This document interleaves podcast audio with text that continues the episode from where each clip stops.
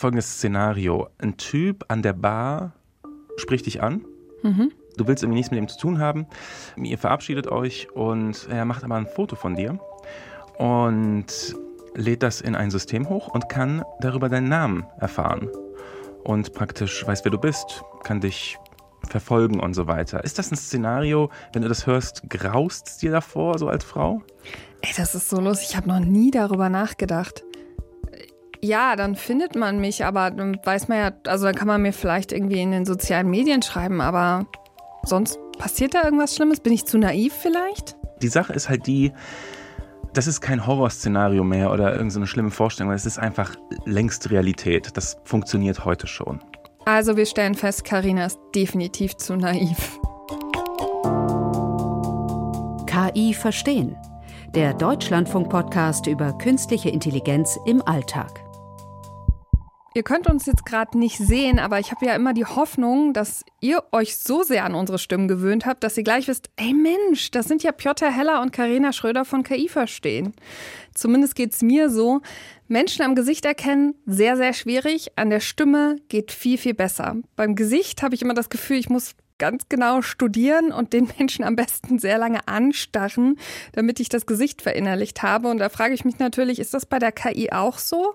Denn darüber wollen wir ja heute reden, über Gesichtserkennung und die Frage stellen, macht uns KI zum gläsernen Bürger? Und ich glaube, da muss ich noch mal zwei Worte zu sagen. Unser Gesicht, das ist ja was ganz Einzigartiges. Wir können damit nicht nur Gefühle transportieren, sondern uns im besten Fall auch, ja, ich würde schon sagen, fast immer eindeutig ausweisen. Du hast gesagt, diese Horrorvorstellung, dass man mein Gesicht jetzt einfach nehmen kann und mich in der Datenbank suchen kann, das ist schon längst Realität. Ja. Piotr, du musst mir irgendwas geben. Du musst mir jetzt irgendwas sagen, ob ich mir Sorgen machen muss. Das musst du für dich selbst entscheiden. Die Sache ist einfach so. Ich war ein bisschen erstaunt darüber, wie einfach es heutzutage ist, den Namen von jemandem herauszufinden. Und oh je. Ich habe es mit meinem Foto gemacht, das hat gut funktioniert und ich habe es auch einfach mal mit dir gemacht. Ja, also ich habe ein Foto von dir genommen und habe das in so eine Art Gesichtssuchmaschine im Internet hochgeladen. Und siehe da, was kam raus? Eine Reihe von Bildern von dir. Eins davon war, da hast du einen Vortrag gehalten und es war 2019. Da hattest du noch blonde Haare. Du sahst mhm. eigentlich relativ anders aus als jetzt.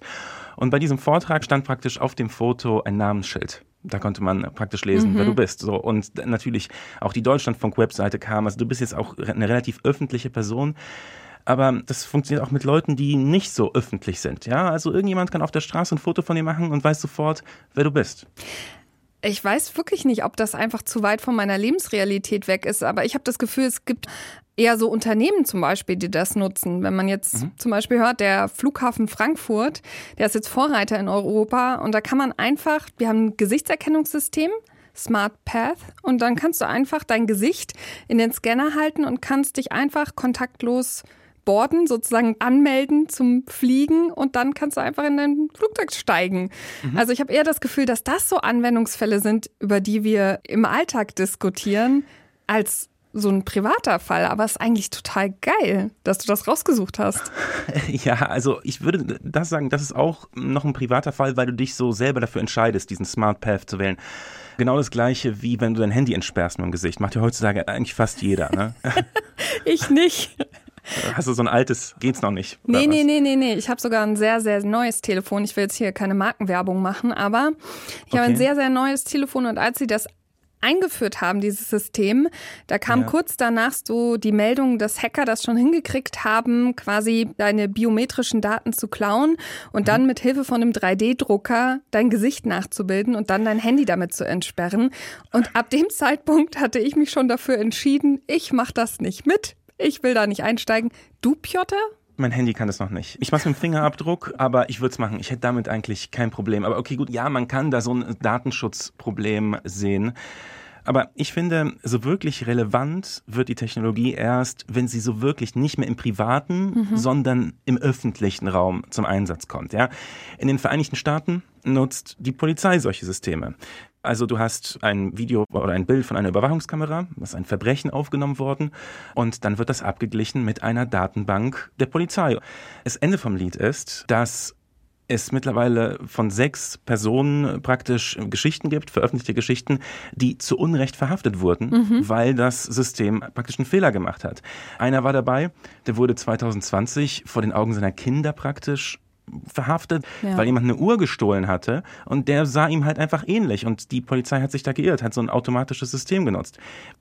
Gut, vielleicht sage ich nochmal dazu, in jedem Fall, in jedem von diesen sechs Fällen waren es schwarze Personen, die da fälschlicherweise ins Visier geraten sind. Okay, das überrascht mich nicht sehr und auch, dass es die USA sind, ehrlich gesagt, überrascht mich gar nicht. Da gibt es einfach andere Regeln. Oder wenn wir jetzt an so ein Land wie China denken, wo ja, sage ich mal, die Kameraüberwachung auch sehr, sehr groß ist. So ein Fun Fact, ich habe über so ein Toilettenhäuschen gelesen, mhm. das ist im Himmelstempelpark in Peking. Und da ist es so, wenn du Toilettenpapier haben möchtest, dann musst du in die Kamera gucken, dann wird dein Gesicht gescannt und dann wird dir Toilettenpapier zugeteilt. Ach, und wenn du noch mehr haben willst, kannst du dein Gesicht nochmal davor halten, aber das System erkennt dich natürlich und du kriegst kein Toilettenpapier mehr. Sie hatten schon genug, sagt, oh Gott. Ja. Hm. Diese Banalität, weißt du, dass es so ja. alltäglich ist, dass man überwacht wird und dass man überall gefilmt wird und so, ja, in Ländern wie USA oder noch größer in China, klar, aber das gibt es ja bei uns nicht. Systeme bei der Polizei, das werde ich gleich noch ein bisschen mehr erzählen, gibt es schon. Und die funktionieren eigentlich erschreckend ähnlich, so wie die in den USA.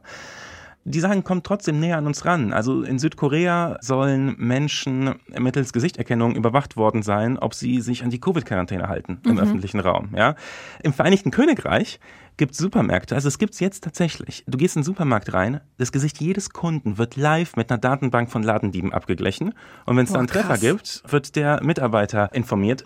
Und ich meine, das kannst du dir beliebig weiterdenken. Ja? Du kannst mit sowas überwachen, wer auf Demonstrationen geht. Du kannst gucken, wer aus einer Schwulenkneipe rauskommt alles Sachen, wo wir heute praktisch noch uns durch unsere Anonymität eigentlich sicher fühlen können. Und das führt praktisch dazu, dass das nicht mehr so ist, dass Menschen davor zurückschrecken könnten, sage ich mal, Dinge zu tun, die von der Norm abweichen. Das habe nicht ich mir ausgedacht, das hat mir Kilian Fied Dittelmann erzählt, der arbeitet bei Algorithm Watch. So einen generellen Chilling-Effekt nennt sich das, einen generellen Abschreckungseffekt hat, wenn man überall, wenn man sich im öffentlichen Raum bewegt, potenziell identifiziert werden kann wir verwenden den Begriff Massenüberwachung nicht leichtfertig, aber in dem Fall, wenn man das im öffentlichen Raum anwendet, kommt man tatsächlich bei einem Modus der Massenüberwachung heraus. Also die Technologie ist da und es erscheinen immer mehr Anwendungen und die Frage ist jetzt, wie gehen wir als Gesellschaft damit um? Ja, aber es ist ja immer gut, dass wir uns eigentlich fragen, bevor das Problem da ist, ob es wirklich ein Problem ist und was wir dagegen machen müssen. An welchem Punkt sind wir denn jetzt? Also sind die Systeme schon so gut, dass es eigentlich zu spät ist, diese Frage noch zu stellen? Das hat mich auch ein bisschen überrascht bei der Recherche. Die scheinen nahezu perfekt zu sein unter gewissen Bedingungen. Das heißt, wenn du zwei Fotos hast von einer Person und du stellst die Frage, ist das die gleiche Person? Da gibt's so kleine Fehlerquoten, die kannst du eigentlich vernachlässigen.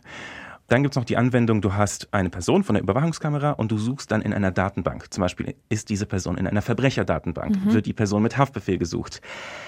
Da gibt es Schwächen tatsächlich, aber die sind marginal, die Fehler. Wobei es hier auch Herausforderungen gibt. Je größer diese Datenbank ist, desto schwerer wird's, weil tatsächlich mehr ähnliche Leute in dieser Datenbank sind. Dann kommt es immer ganz stark auf die Qualität der Bilder an. Also wenn die jetzt aus Überwachungskameras kommen, dann sinkt die Rate schon beachtlich. Also es müssten eigentlich schon gute Fotos sein, die man da vergleicht. Und worüber ich auch gar nicht nachgedacht habe, Leute altern. Mhm. Ja, also wenn das eine Datenbank von vor zehn Jahren ist, wenn es ein Polizeifoto ist, das zehn Jahre alt ist, dann funktioniert der Abgleich auch nicht mehr so gut.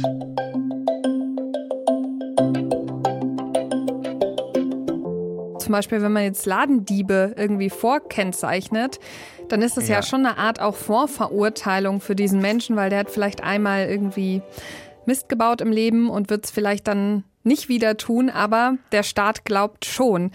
Wie sind wir denn jetzt zu diesem Punkt gekommen, dass die Systeme so gut geworden sind und dass diese Einsatzmöglichkeiten wirklich auch eher so diesen Science-Fiction-mäßigen, finde ich, ähneln, als das, was ich mir hätte als Realität vorstellen können?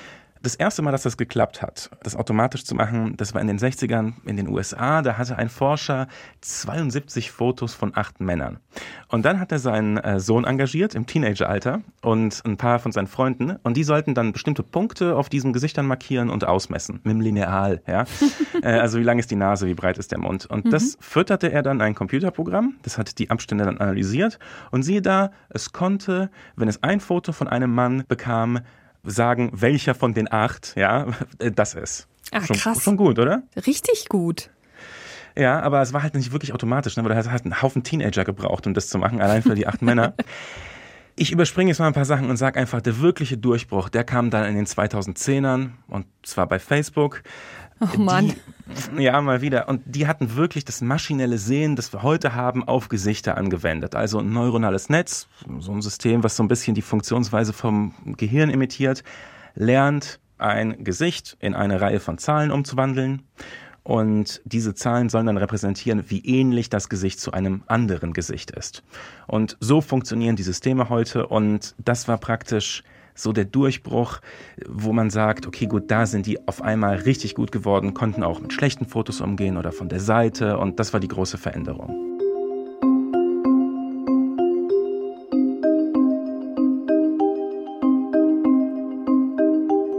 Auf der einen Seite denke ich so, du hast schon Fälle erwähnt, Menschen, die nicht weiß gelesen werden, People of Color, die werden oft nicht richtig erkannt, weil sie in den Trainingsdaten ja. auch unterrepräsentiert sind. Deswegen würde ich schätzen, wahrscheinlich haben die KI-Systeme in manchen Bereichen noch ziemlich große Fehler, wo ich es vielleicht besser machen würde, aber vielleicht auch nicht.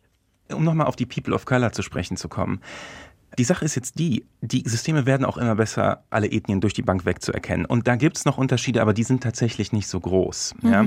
Was das Problem aber ist, wenn man Experten zuhört, ist, vor allem in den USA, dass du einfach viel disproportional mehr Schwarze in den Polizeidatenbanken hast die Wahrscheinlichkeit ist höher, dass, dass du da einen falschen Treffer hast, weil mehr ähnliche Personen praktisch dann da sind, weil es einfach mehr Schwarze sind als Weiße. Also Diskriminierung und Rassismus sind trotzdem am Ende das Problem quasi. Genau, aber nicht unbedingt technisch gesehen. Aber um deine Frage zu beantworten, Einerseits ist das System offensichtlich nicht besser als wir, weil als ich da deine Bilder gesucht habe, habe ich auch Bilder von Frauen gesehen, die wirklich nicht du sind. Und das habe ich auf den ersten Blick gesehen. Also das ist immer so ein bisschen kompliziert, die menschliche Performance mit der von der KI zu vergleichen. Die macht irgendwie offensichtliche Fehler und irgendwie ist mir unerklärlich, warum. Ja. Und dann wiederum, wenn man es mal ganz anders sich betrachtet, ist sie unendlich viel besser als der Mensch, weil du kannst halt nur Gesichter vergleichen mit den Gesichtern, die du abgespeichert hast mhm. in deinem mhm. Kopf. Und die KI die Systeme können praktisch auf unendlich große Datenbanken zugreifen. Also es ist eine ganz banale Art und Weise, wo sie praktisch übermenschliche Fähigkeiten haben. Und das kommt eben vor allem jetzt bei der Polizei zum Einsatz. Davon profitiert die Polizei heutzutage. Und ich habe da mal mit jemandem vom Bayerischen Landeskriminalamt gesprochen, weil die diese Systeme auch ganz intensiv verwenden. Das ist Manfred Heger, als erster Kriminalhauptkommissar vom LKA Bayern.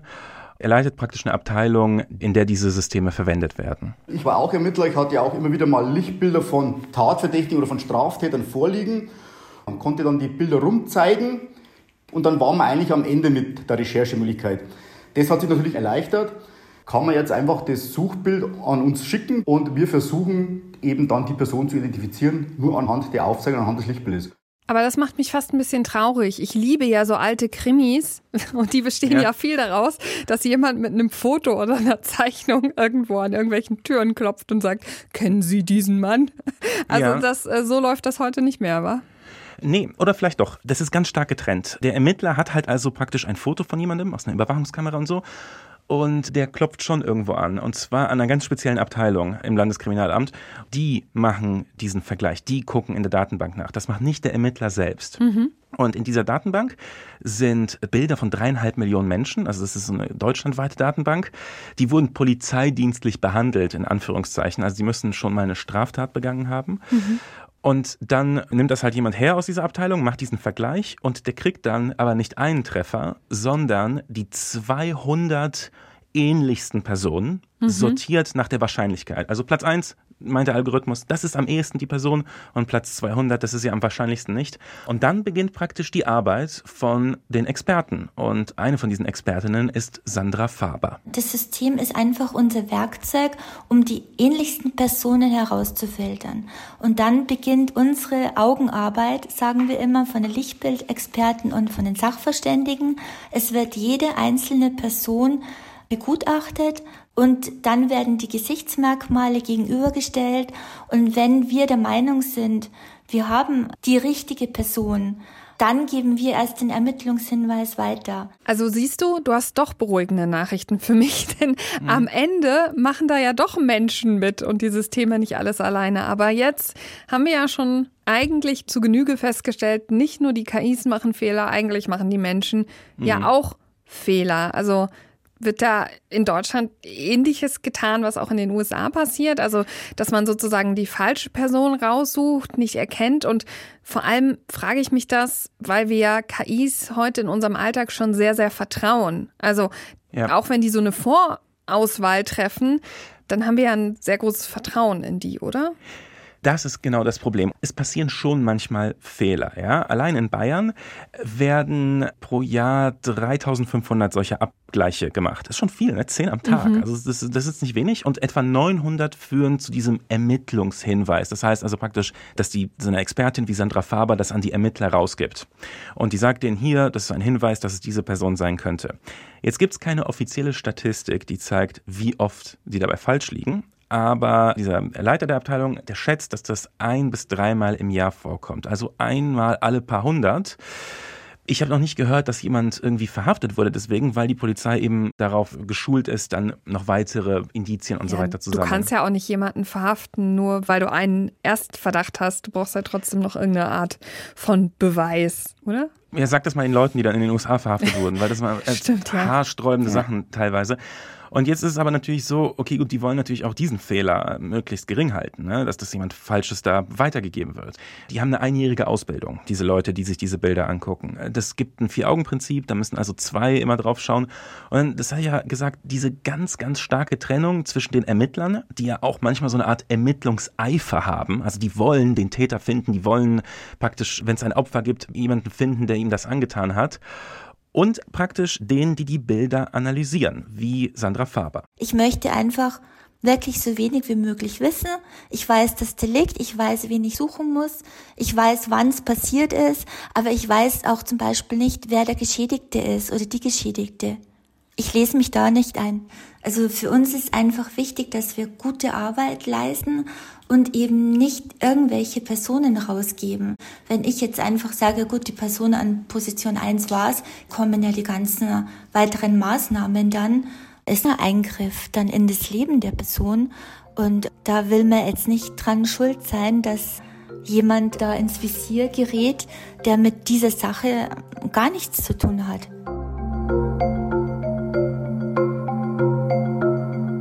Es gab jetzt immer mal wieder Experimente, wo man eben quasi auch so eine Art Live-Gesichtserkennung versucht hat. Hier in Berlin mhm. am Südkreuz hat man das gemacht.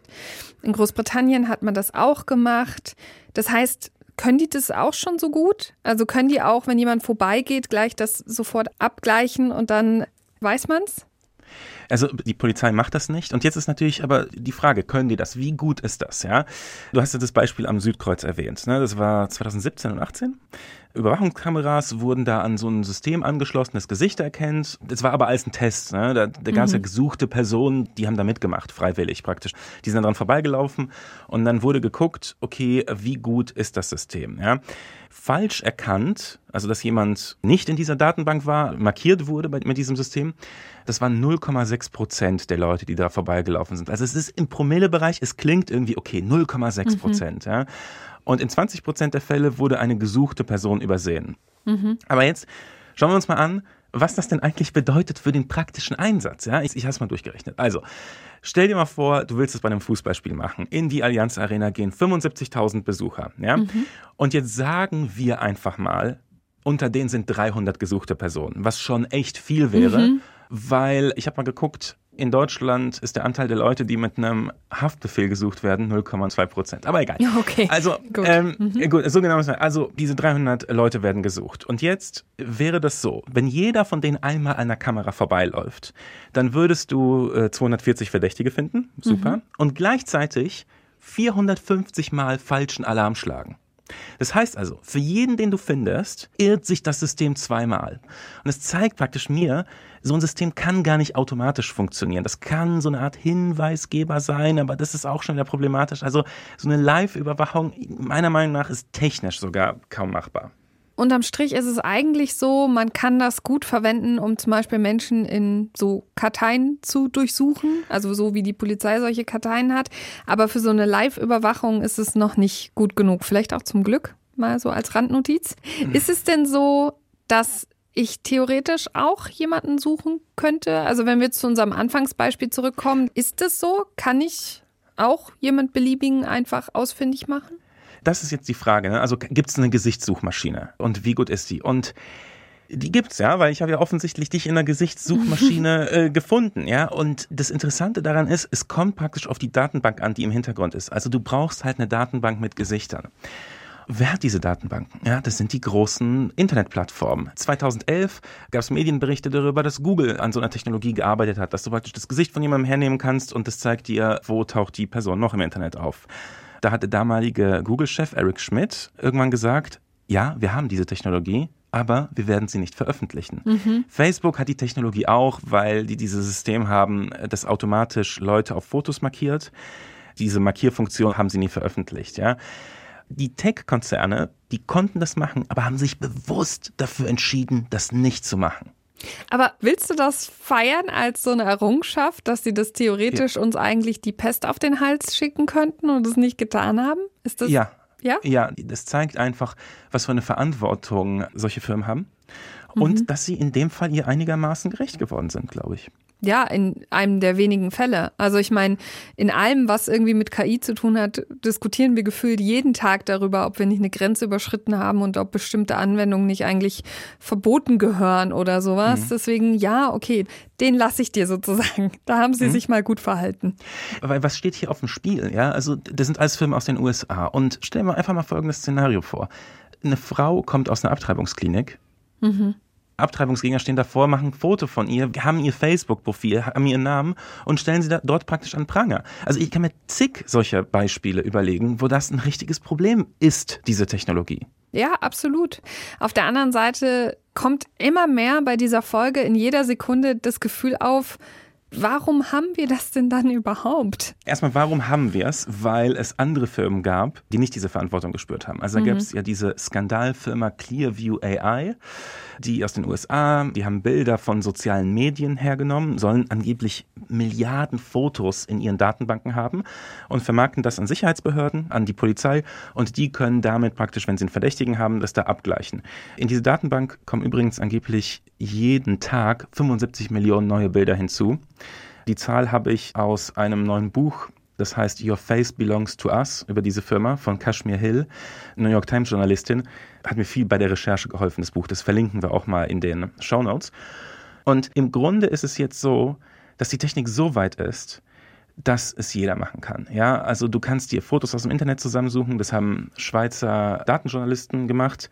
Die haben hunderttausende Fotos aus Instagram und Facebook sich heruntergeladen, obwohl man das eigentlich nicht darf, haben einen frei verfügbaren Algorithmus genommen und am Ende haben sie es geschafft, Schweizer Politiker auf diesen Bildern ausfindig zu machen. So praktisch mhm. als Aktion und zu zeigen, komm mal Leute, selbst wir können so ein System machen. Also da ist die Katze einfach aus dem Sack und wir haben diese Systeme. Aber wie finde ich denn jetzt heraus, ob ich irgendwo schon bin? Gibt es irgendwie so eine zentrale Stelle, die ich fragen kann, wo mein Bild irgendwo gespeichert ist oder so? Nee, also du kannst, wenn die Firmen in der EU Geld verdienen oder in der EU arbeiten, kannst du denen einfach eine Anfrage stellen. Die Möglichkeit gibt dir die Datenschutzgrundverordnung und du kannst sagen, Leute, was für Bilder, was für Daten habt ihr von mir? In dem Fall musst du ihnen leider ein Foto von dir schicken, weil ähm, äh, weil die haben ja nicht deinen Namen. Ne? Aber einer, der das gemacht hat, das ist der Kilian Feed Dittelmann von Algorithm Watch, den wir vorhin gehört haben. Ich habe das zum Beispiel selber schon gemacht und das ist ganz interessant und auch ein bisschen erschreckend, wie viel da unter Umständen zurückkommt. ähm, welche Fotos von Facebook, die man vielleicht selber lange vergessen hat, da noch in der Datenbank schlummern. Ja, aber das Internet vergisst halt nicht, ne? Das ist eine Regel, die man echt sich immer wieder verinnerlichen muss, wenn man irgendwas postet. Auf der anderen Seite gab es ja auch schon Versuche mit Mode zum Beispiel irgendwie mhm. sich zu wehren. Und jetzt ist ja auch Halloween. Das können wir vielleicht transparent machen. Heute ist der 31.10. Übrigens Happy uh. Boo. Ja.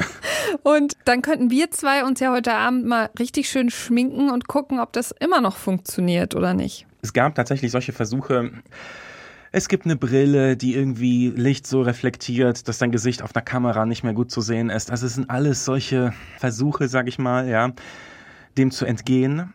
Das sind halt alles Sachen, die man als Einzelner machen kann. Und Kilian Fied Dittelmann sieht das so ein bisschen kritisch man sollte das nicht individualisieren. Es ist eine politische Frage, wie weit wir das einsetzen wollen. Und die können wir jetzt nicht, wie wir das leider in vielen Bereichen manchmal machen, äh, wieder auf die Einzelnen abwälzen und sagen, ja, dann setzt ihr halt irgendwie die Clownsmaske auf. Ja, gut. Jetzt wieder die Gretchenfrage. Also was können wir denn sonst machen? Weil wenn wir jetzt an Regulierungen denken, dann schützen die einen ja vielleicht auch nicht unbedingt, weil du hattest schon Clearview AI genannt und die sollten ja eigentlich gerade eine Geldstrafe zahlen dafür, dass sie von britischen Bürgern Bilder aus dem Internet gescrapt haben.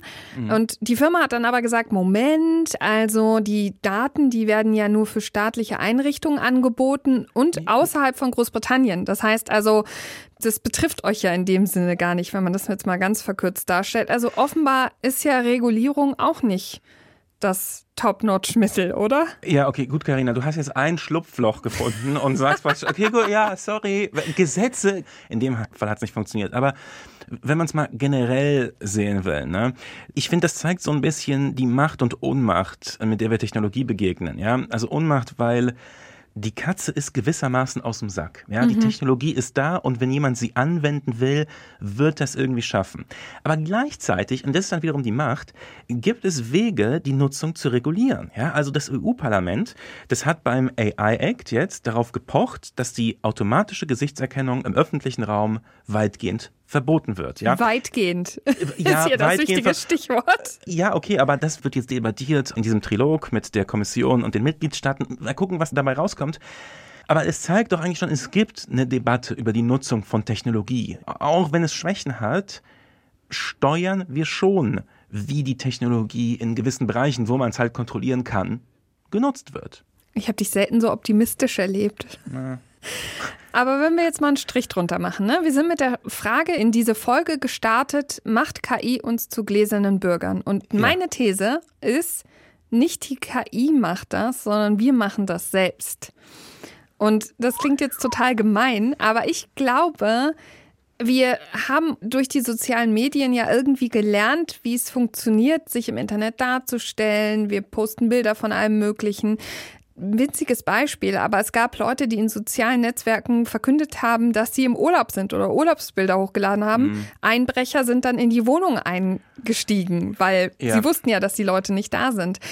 Ich bin noch nicht so richtig damit einverstanden, dass die KI das einzige Problem an der ganzen Sache ist, sondern dass wir ja auch bis zum gewissen Grad selber uns dafür entschieden haben, so öffentlich zu werden und uns so transparent zu machen. Ich stimme dem zu, dass wir uns dazu entschieden haben. Aber auf der anderen Seite, es gibt Leute, die haben sich bewusst dagegen entschieden. Ja, das es gibt Leute, auch. und die sind auch nicht geschützt. Ja, mhm. also, aber ich würde dich mal fragen, findest du es denn eigentlich überhaupt schlimm, dass das so ist? Ja, weil die Systeme helfen auch, Kinderschänder ausfindig zu machen.